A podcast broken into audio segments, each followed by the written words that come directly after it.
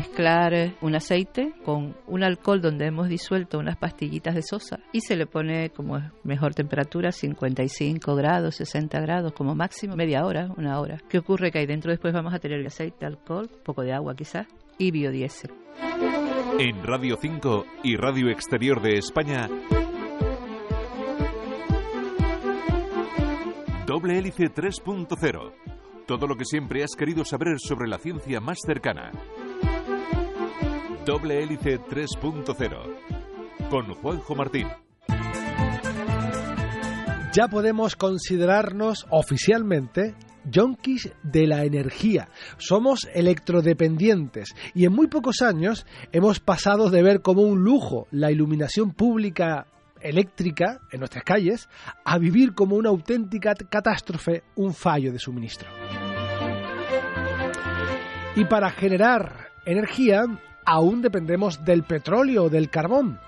Por ejemplo, quemamos petróleo para generar energía que muevan los coches eléctricos. Esto por ahora no es muy muy sostenible. Por eso se trabaja en aumentar el impacto de las energías renovables y en otros combustibles sostenibles como los biodiesel. Incluso se pueden generar combustibles a partir de aceites usados o semillas de cultivo. Pero ¿Y si además pudiéramos convertir en energía los desechos? Pues también se ha logrado. Los residuos sólidos urbanos, lodos de depuradora o forestales se pueden convertir en estos momentos en energía. Hoy les hablaremos de los trabajos que se están realizando en la Universidad de La Laguna para hacer este proceso que está acabando, por fin, con la dependencia exclusiva del petróleo. Doble hélice 3.0 y para hablarnos de cómo se convierten los desechos o la basura en energía, tenemos con nosotros a la profesora Andrea Brito, que es investigadora del Departamento de Ingeniería Química y Tecnología Farmacéutica de la Universidad de La Laguna. Hola Andrea, gracias por estar con nosotros. Hola. Un placer. El petróleo es ahora mismo el dueño y el señor de, la energía. Eh, hoy en día eh, manda un trono que está, sin embargo, perdiendo poco a poco, ¿no? Por lo menos la dependencia, la fortaleza es menor. Creo que no porque no, no haya suficiente, sino porque la tendencia está cambiando. ¿Es así? ¿Hay más energías renovables o hay más financiación para los biodiesel porque hay más conciencia o porque es más caro el petróleo?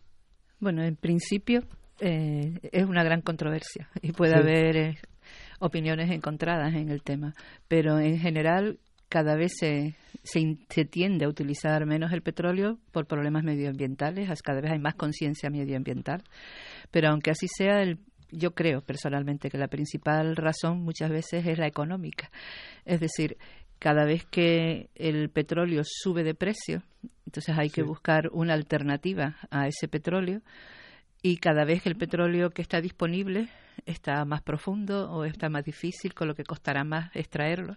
Entonces, dependiendo de ese equilibrio económico y si le, añadamos, le añadimos en la sostenibilidad, pues cada vez se usará menos el petróleo siempre y cuando la economía lo vaya permitiendo. O sea que puede llegar un momento en que utilicemos solo energías renovables y no dependamos del petróleo, pero no porque se acabe el petróleo, sino porque lleguemos a, un estado de equilibrio. Claro, la economía también es muy importante. Los precios que pueda tener esa energía es, muy importante.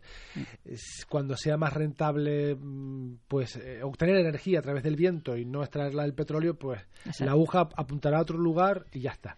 Sí, pues muchas veces todavía los procesos no son económicamente rentables, pero para eso están las políticas. O sea, que siempre que se grave menos, por ejemplo, un tipo de energía que otra, contribuirá a que esa energía sea económicamente más sostenible, económicamente. Medioambientalmente lo será, seguro. Sin duda.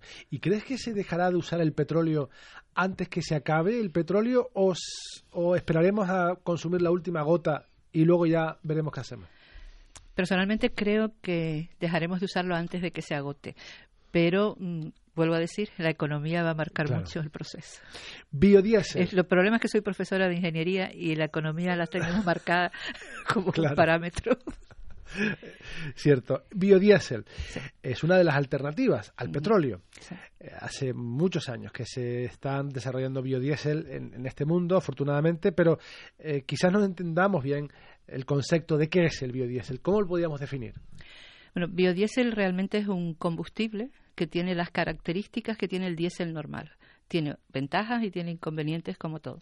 Tiene una pequeña diferencia con el diésel, es que es ligeramente más corrosivo para las, mm, las uniones que existen en el motor, pero siempre que se usen las arandelas, por decir así coloquialmente, en el material correcto, pues probablemente no habría tanto problema, o sea, no tendría eh, la mala prensa que algunas veces tuvo al principio.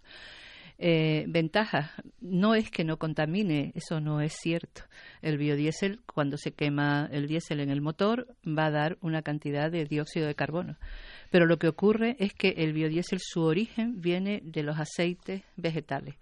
Y para que ese aceite se haya creado, ha tenido primero la planta que coger el CO2 que había en la atmósfera lo ha cogido para, para ella convertirse en una planta verde y a partir de esa planta verde vamos a conseguir de sus semillas o lo que sea, de sus frutos, un aceite y que cuando lo quemamos no puede dar más de lo que traía, o sea que como mucho va a, va a darnos la misma cantidad de CO2 que ella necesitó para crecer, con lo que el ciclo lo tendremos cerrado.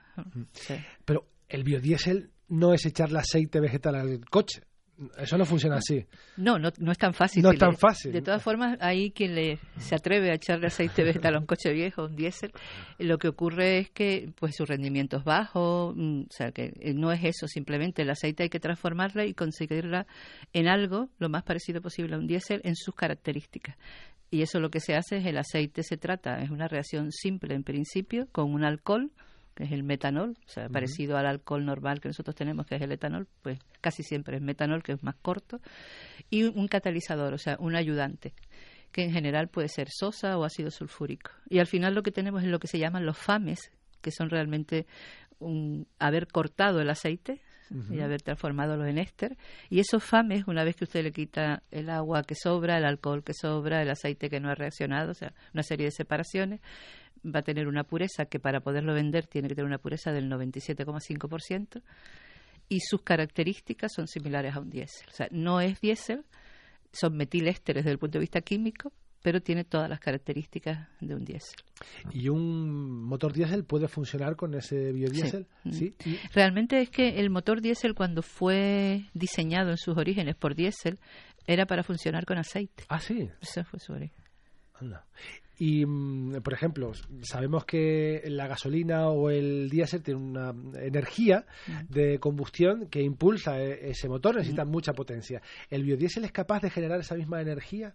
Sí, sí, tiene un poder, eh, un número de cetano, un poder calorífico similares. O sea, evidentemente para que un biodiesel se venda tiene que cumplir con las normas estándar de comercialización, pero eso también lo tiene que hacer el diésel. O sea, una, una refinería no puede hacer un diésel cualquiera, tiene que ser un diésel que cumpla unas normas. Pues el biodiesel es igual. El problema del diésel es eh, que es muy contaminante. Pues expulsan muchas partículas, es muy contaminante. En el caso del biodiesel, ¿le gana la partida al diésel en este sentido? no, no tiene la misma cantidad de partículas, no tiene óxidos de nitrógeno, no tiene óxidos de azufre, o sea, es mucho menos contaminante. Es menos contaminante. ¿Por qué no vemos biodiesel en las gasolineras si, si tiene ese poder de combustión, si es similar al diésel? Si... Bueno, hay primero porque había un, hubo al principio, en otros países hay muchísimas más. O sea, en España hay, en Canarias hay muy, yo creo que no hay ninguna, creo que no he visto nunca una gasolinera. En algunos puntos de la península los hay y en, Alemania se puede ir a, una gasolinera y hay un punto donde uno puede surtirse no de biodiesel 100%, pero sí de las mezclas de diésel normal con biodiesel. Porque al principio se tenía miedo de que corroyera alguna parte del, porque es un poquito más ácido quizás, o sea, no es que lo sea, su normativa implica que no lo sea, pero podría ocurrir que se les pasara la normativa y corroyera alguna parte del motor. Eso poco a poco se ha visto que no está ocurriendo. ¿Sería un producto el biodiesel más caro que el diésel? Mm, más caro que el diésel, no. De todas maneras, el problema que tiene ahora mismo el biodiesel, eh, si lo haces en grandes cantidades, no, pero tiene que tener una materia prima disponible a un buen precio. De todas formas, el diésel está dentro de una cadena muy grande de producción de una refinería. Entonces, a una refinería obtiene diésel a la vez que en su proceso tiene gasolina, cada vez que en otra fracción puede tener queroseno y en otra fracción, entonces le sale más barato en el conjunto que le puede ocasionar a una empresa hacer solo biodiesel. Pero vamos, uno puede hacer biodiesel en su casa, lo que pasa es que no lo puede hacer a norma. Pero si no lo va a vender, Pues por lo menos será autosuficiente con el diésel. Exactamente. Daremos la receta. no, bueno, lo que pasa es que no está bien puro, a lo mejor le dura un poquito menos. Para un limpio el motor, pues perfecto. Para un coche viejo que tenga, perfecto. También se pueden hacer a partir de semillas, ¿no? Generando aceite a partir el, de el proceso para obtener biodiesel necesita de un aceite vegetal, o sea, porque eh, los, las grasas del aceite, los triglicéridos, son los que se transforman. Entonces necesitamos un aceite vegetal, la que sea. Entonces, el, oliva es muy caro, ¿no? Mm, el oliva es caro y bueno, y, yo particularmente pienso que no se debe de usar ningún aceite que compita con la cadena alimentaria. Al principio se usaba mucho pues el aceite de soja, el aceite de girasol, eh, el aceite de colza y todavía hoy pues hay soja que se importa de Argentina que la, la utilizan para eso y eso compite con la cadena alimentaria tanto el aceite como el cultivo. Es un problema que, produjo, hubo un boom del biodiesel hace, mm. hace, unos años y eso hizo que los productores, los agricultores cambiaran eh, sus plantaciones y dejaran de, plantar para el consumo humano y vendieran a biodiesel. Y claro, se encarecían los productos y no había suministros, por ejemplo, de, estas, de estos productos que acaba de mencionar. Pero quizás se pueda hacer biodiesel con plantas que no tengan ese interés comercial o... Que no sea comercial, esa es la tendencia. O sea, se podría hacer, allá hay bastantes cultivos energéticos que se llama, que son cultivos que no son de alimentación humana y que servirían su aceite para obtener eh, biodiesel después. Han hecho eh, pruebas con, plantas de que hemos... Por ejemplo, las atrofas, las atrofa curcas es una planta que se ha usado, bueno, se usaba mucho en las zonas de Hawái pero también los hay en Cabo Verde. Nosotros hemos hecho un trabajo de sobre atrofas en una plantación experimental en Fuerteventura. Pero también tenemos que tener en cuenta, sí, porque yo conozco los detractores del, del biodiesel bien, entonces que, que también esas plantas necesitan tierra. Y si yo dejo de plantar eh, soja o olivos para plantar esta, pues también estoy compitiendo.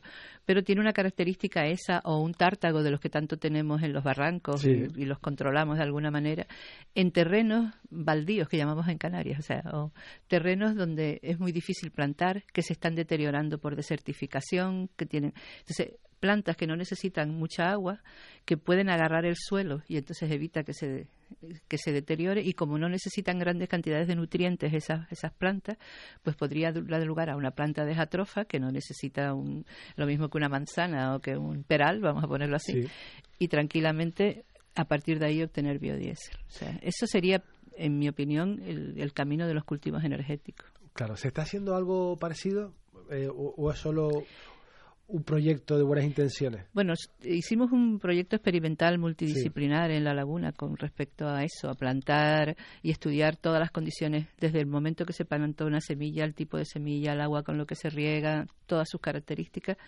el tipo de suelo, cómo se, la, la semilla que se obtenía, la mejor forma de producir aceite y a partir del aceite la mejor forma de obtener biodiesel. Ese proyecto se terminó, se entregó a la empresa que lo, que lo financió pero no se ha llevado al paso siguiente, que se suponía que el Cabildo de Fuerteventura podía estar interesado en que se plantase. Eh, pero ahí estamos en que sí, sí, que sí, no. También hay otra planta, mm, la Pangodia miletia se llama, la miletia, que es australiana y que no es una semilla, es una leguminosa, es como una judía, que también es muy buena en aceite y que también hay pensado hacer un cultivo experimental en Fuerteventura por las características de que tiene tierra y que se puede hacer todo esto en cultivos que no son utilizados para alimentación humana. ¿Y hay biodiesel de diferentes calidades? ¿La calidad de biodiesel que llega de una semilla de soja es diferente al biodiesel que sale de estas plantas silvestres? No, no, es imposible porque no sería biodiesel. O sea, si, si se usa el tártago, por ejemplo, el tártago tiene un componente un poco complicado de eliminar al final, pero hay que eliminarlo, porque el biodiesel para que se venda tiene que tener unas características y tiene que cumplir ese grado de pureza, sus condiciones, que no hay densidad, viscosidad, no, no la hay. No sabemos que en otros aceites, hombre, no es el mismo un aceite de refinado de semillas que el aceite de oliva virgen extra, ¿no? Claro, pero, en no. Al final, al final tenemos que conseguir uno que sea igual. ¿Qué puede ocurrir? Que a lo mejor ese, si tiene que tener un 97,5% del producto que yo busco, ese 2% que me falta puede ser de productos distintos en los distintos aceites, pero que no influye para nada en el biodiesel. Y antes de dar paso al reportaje, que estamos ya casi llegando al ecuador del programa, ¿cuál sería la receta de un biodiesel? Mm, una fácil. No es fácil. sí, no, sí es fácil. Digo que sí, una fácil. Sí, una fácil, claro, la bueno, más compleja. Bueno, pues sería mm, mezclar eh, el sencillo un aceite y bueno, y un aceite de fritura también, ¿vale? Que sería lo ah. ideal. Un aceite un poquito más largo, pero más o menos igual. Eh, mezclarlo con un alcohol donde hemos disuelto unas pastillitas de sosa de toda la vida. No voy a decir las cantidades ahora, pero la receta sería esa. Se le añade al aceite y se le pone como mejor temperatura, 55 grados, 60 grados como máximo para que no se pierda el alcohol. Mm, media hora, una hora. ¿Qué ocurre? Que ahí dentro después vamos a tener biodiesel, restos de alcohol que no han reaccionado, restos de quizás de, mm, de aceite, de alcohol, poco de agua quizás, y biodiesel. Y lo que hay que hacer ahora es separarlos, dejarlos en un embudo, en algún sitio donde veamos muy bien que le podamos abrir por debajo, Decantarlo. Decantarlo, que quería usar la palabra técnica, pero bueno, decantamos como pero con una, con una abertura por debajo. Y, en donde se tendremos, se nos separará como el agua y el aceite, y en la interfase lo que esté arriba es biodiesel, lo que esté abajo eh, y después ya simplemente habrá que limpiarlo un poco, quizás calentarlo, si estamos si es casero, pues calentarlo por si se le quedó un poquillo de alcohol, lavarlo un poco con agua un poquito ácida para que se lleve la posible sosa que haya quedado y ya está. Mm, intuyo que es una de las primeras prácticas que hacen los alumnos de química, ¿verdad? No la hacen. No la hacen. no. Es que parece tan sencillo y tan bonito de hacer que... Bueno, nosotros normalmente lo que hacemos es le ofrecemos a los alumnos de, ingeniería, que son los que yo doy clase normalmente. Pero si quieren hacerlo, pueden hacerlo en el laboratorio, un proceso completo. O sea, pueden hacer el biodiesel, pueden purificarlo, pueden medirle sus propiedades, pero ya como un ofrecimiento.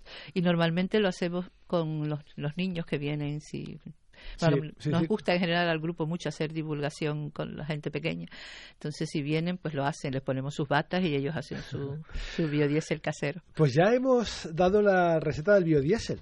Eh, seguramente las cantidades estarán en internet y bueno, puede ser una alternativa y es ya una alternativa al petróleo. Ahora sí que hemos llegado al momento de dar paso a nuestro habitual reportaje. Nos permite dar un respiro, cambiar de tema y volver con mucha más fuerza dentro de tres minutos y algo. Hoy les vamos a hablar de un estudio muy preocupante. Nos ponemos un poco serios porque plantea el problema actual del consumo de alcohol. La Organización Mundial de la Salud ha dado a conocer un informe sobre las muertes ocasionadas por el consumo de alcohol en el mundo. Según los datos aportados por el documento, más de 3 millones de personas murieron como resultado del uso nocivo del alcohol en 2016, lo cual representa una de cada 20 muertes en el mundo. Más de las tres cuartas partes de esas muertes fueron de hombres. En general, el uso de esta sustancia causa más del 5% de la carga mundial de morbilidad. Música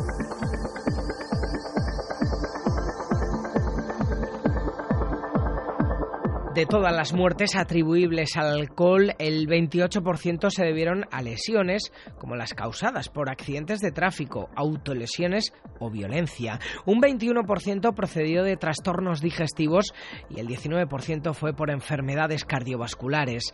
El resto estuvo ocasionado por enfermedades infecciosas, cánceres, trastornos mentales y otros problemas de salud. Se estima que en el mundo 237 millones de hombres y 46 millones de mujeres padecen trastornos relacionados con el consumo de alcohol, con mayor prevalencia en hombres que en mujeres en Europa. El informe calcula que 2.300 millones de personas son bebedores habituales. El alcohol es consumido por más de la mitad de la población en las tres regiones estudiadas por la OMS las Américas, Europa y el Pacífico Occidental. Como contraste, el documento destaca que más de la mitad de la población mundial, el 57%, o lo que es lo mismo, 3.100 millones de personas de 15 años a más, se abstuvo de beber alcohol en los últimos 12 meses. Casi todos los países tienen impuestos sobre el consumo de alcohol, pero menos de la mitad de ellos utilizan otras estrategias de precios, como la prohibición de vender por debajo del coste o descuentos por volumen. La mayoría tienen algún tipo de restricción en la publicidad de la cerveza, con prohibiciones en televisión y radio, pero menos comunes para Internet o las redes sociales. Los autores del informe aseguran que les gustaría que los gobiernos implementaran soluciones creativas para salvar vidas, como grabar el alcohol o restringir la publicidad. En Radio 5 y Radio Exterior de España, Doble Hélice 3.0. Continúas en doble hélice 3.0 Radio 5 y Radio Exterior de España. Hoy les estamos hablando de cómo se convierten los desechos o la basura en energía. Para ello tenemos con nosotros a la profesora Andrea Brito, que es investigadora del Departamento de Ingeniería Química y Tecnología Farmacéutica de la Universidad de La Laguna. Hemos hablado en la primera parte del programa del biodiesel, incluso ha dado una receta para hacernos nuestro propio biodiesel. Pero ahora me gustaría hablar, eh, profesora, de la biomasa que es otra manera de obtener energía diferente. ¿Qué es la biomasa? Bueno, se considera biomasa, tiene una, connotación mucho más amplia, pero en el tema que estamos hablando es toda la cantidad de materia orgánica que se puede producir debido a la actividad humana todo lo que sea desde un residuo forestal a una lodos de depuradora, puede ser los purines de los animales, puede ser los rolos de los plátanos, o sea, cualquier producto orgánico tiene que ser orgánico debido a la actividad humana. ¿Y qué pasa con esos productos um, orgánicos? Por ejemplo, vamos a imaginar que tenemos pues una granja y tenemos muchos purines o, tenemos mm, muchos rolos de platanera. Eh, ¿Qué hacemos con eso para convertir la energía? ¿Cuál es el proceso? Bueno, normalmente lo más fácil, lo más general es intentar convertirlos, digerirlos, que se llama, o sea, decir lo que nosotros es hacerlos que se pudran, o sea, y producirán una, mm, una cantidad de gas y en esa depende de las condiciones en que lo hagamos es una digestión, se llama ese proceso, van a producir un gas. Dependiendo de cómo es ese residuo, el gas podría ser con más o menos metano. Mm. Cuanto más metano tenga, más me va a servir para después quemarlo como combustible. el, objetivo es sacar metano de ahí por ejemplo, un combustible que podría, para eso podría ser metano. Entonces, el metano, eh, cuanto más metano yo pueda tener, mejor será ese gas que tengo. Pero también hoy en día, pues hay otros procesos que me dice, bueno, si no quiero gastarme en pensar o en conseguir residuos que me den mucho metano, me da igual que me den lo, el CO2 tan malo que se supone que es, El CO2 y ese CO2 yo lo puedo convertir mediante un proceso, primero en alcohol y después en lo que se llama el biodemé, que es un combustible muy parecido al diésel, tiene unas características parecidas al gas licuado del petróleo y es un, combustible eh, novedoso, ¿no? pero que también se, obtiene, se puede obtener a partir de residuos sin ningún problema. De ese biogás que tenemos, que puede ser biogás de verdad, como lo podríamos llamar, que es el que tiene por lo menos un 60% de metano, o de un gas obtenido de unos residuos que tiene está pobre en metano pero que lo puede usar de esa manera. De esta manera podemos tener mm, podemos reutilizar esos desechos en vez de tirarlos en cualquier mm. sitio usarlos para compost también, pero la, otra opción sería... Es que algunos que no, están, no son muy buenos para compost, por ejemplo, entonces no tienen los lodos de depuradora, pues puede ser que sí, que se pueden mezclar, pero puede ser que tengan metales pesados, puede ser que tengan algún tipo de contaminantes, o sea que hay que tener todas esas cosas en cuenta en el uso posterior.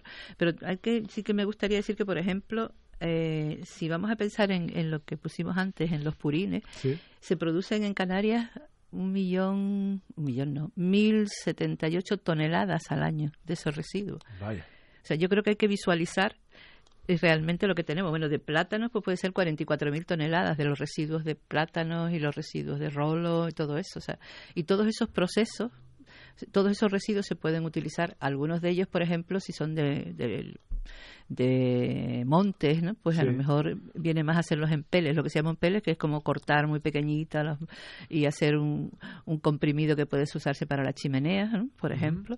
Pero otros lo que se puede hacer es obtener un, un biogás que después podríamos convertirlo ya sea en biogás como tal, usarlos en cada vez se está viendo más el, el vehículo de biogás también, o sea que también está o bien utilizarlo para obtener biodemé o usarlo en, como calefactor. ¿Y son necesarias unas instalaciones, unas instalaciones muy grandes, muy complejas, muy costosas para hacer ese proceso o no? No, vamos a ver, todo depende de lo que queramos. Por ejemplo, en territorios aislados, que yo creo que es lo que es interesante, las islas tienen esa capacidad de poder mm, eh, probar cosas que ocurren en territorios aislados. Pero imaginemos en el medio del desierto, una comunidad pequeña, podría hacer sin grandes gastos y de una forma relativamente sencilla producir su propio gas para su calefacción, para su, a partir de sus propios residuos, si tienen animales, si tienen alguna planta, o sea, comunidades pequeñas. Ahora, si yo lo que quiero es producir biogás a nivel de yo poder tener, que además se está pensando, por ejemplo, hay un dibujo por ahí muy sencillo, es una vaca, un cochinito ahí, un cerdo, con una manguera que va directamente al coche. si lo queremos así, necesitaríamos una instalación ya mayor, pero realmente una infraestructura original como cualquier empresa ¿no? que es tecnológica, pero ya después no, no es demasiado caro. ¿Y cuáles son los productos que son mejores para, para el biogás, para mm, perdón, para el biogás, para este mm, estos residuos de biomasa? ¿Hay algún producto estrella que genere mucho metano, por ejemplo, que sea muy energético cuando se descompone? Bueno, eso depende mucho de las composiciones, porque además también si tienes varios residuos, pues lo mejor sería usarlos juntos. Nosotros hemos sorprendentemente descubierto que uno que da una cantidad de residuos tremendo es el salvado. ¿El salvado? El salvado. Da una cantidad de gas muy alto. Es un gas pobre en metano, pero da mucho gas. El, que sea pobre en metano no quiere decir nada. También es verdad que nosotros estamos muy interesados en los productos muy novedosos como son el, el biodME, pero que eh, por eso no me importa que sea pobre en metano. Pero casi siempre que un residuo es pobre en, en, en biogás, en metano, lo que se le suele hacer es ponerle un ilóculo, o sea, ayudarlo con un lodo de depuradora con un purín que le ayuda a producir metano. O sea que en realidad, eh, estudiando bien el proceso, siempre vamos a poder conseguir derivarlo hacia un lado o hacia otro. Este, estas líneas de investigación están enmarcadas, entre otras cosas, eh, o entre otros proyectos, con Enermark, que es un, proyecto europeo destinado a dar soluciones energéticas a los territorios de la Macaronesia. Eh, un proyecto ideal porque estamos hablando de territorios aislados y que necesitan eh, eh, energía y mucha energía porque hay grandes territorios dentro de la Micronesia. En Tenerife somos muchos habitantes, en Madeira también es una colaboración circular, se están colaborando en este proyecto de experiencia. Sí, el proyecto obliga a eso. Es una de las condiciones es que, por ejemplo, no solo nos obliga a, intercambiar, o sea, o a poner a estudiar, por ejemplo, vamos a estudiar todos los residuos de la de la de, de Madeira. En este proyecto no interviene Azores, interviene Madeira y, Canarias. Siempre los proyectos de la Macaronesia tiene que haber como mínimo dos, pero sí que tenemos proyectos terceros de, cooperación, o sea, que estaría Cabo Verde y Mauritania. Y tenemos biodigestores en los distintos sitios, estudiamos la producción de residuos, vamos a intentar terminar con una hoja de ruta de implantación de distintos biocombustibles. O sea, necesariamente los proyectos están pensados para interactuar. Y para implementarlos también. Implementarlos, sí. Porque claro, tenemos un gran potencial científico, hay gente muy preparada y que lo sabe hacer muy bien, pero luego se quedan en esas carpetas, en gavetas, encima de un, y, no se implantan, ¿no? Hace falta un valor del empresario. Eh, a eso iba yo, que muchas veces es que el empresario no quiere arriesgar, o sea, prefiere mantenerse seguro en lo que conoce de toda la vida, y no, no, no tiene por qué ser un riesgo, pero no quiere innovar en ese sentido. Pero, por ejemplo, este proyecto sí que ya define como proyecto europeo una planta de biogás en un pueblo pequeño de Mauritania, ah, por ejemplo, y algo uno en Las Palmas y otro una planta pequeña creo que en Madeira, mm, bueno, por ejemplo. Buenos ejemplos. Pues Andrea Brito, investigadora del Departamento de Ingeniería Química y Tecnología Farmacéutica de la Universidad de La Laguna, muchísimas gracias por haber estado mm. con nosotros. Ha sido un auténtico placer. A ustedes por invitarnos. Muchas gracias. Hasta luego.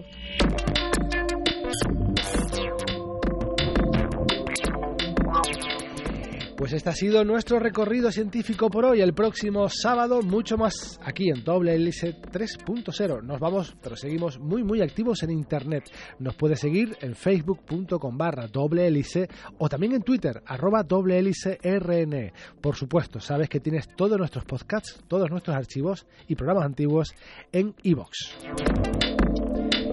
En la realización tuvimos a Curro Ramos en la dirección, a quien les habla. Juanjo Martín, hasta la próxima semana.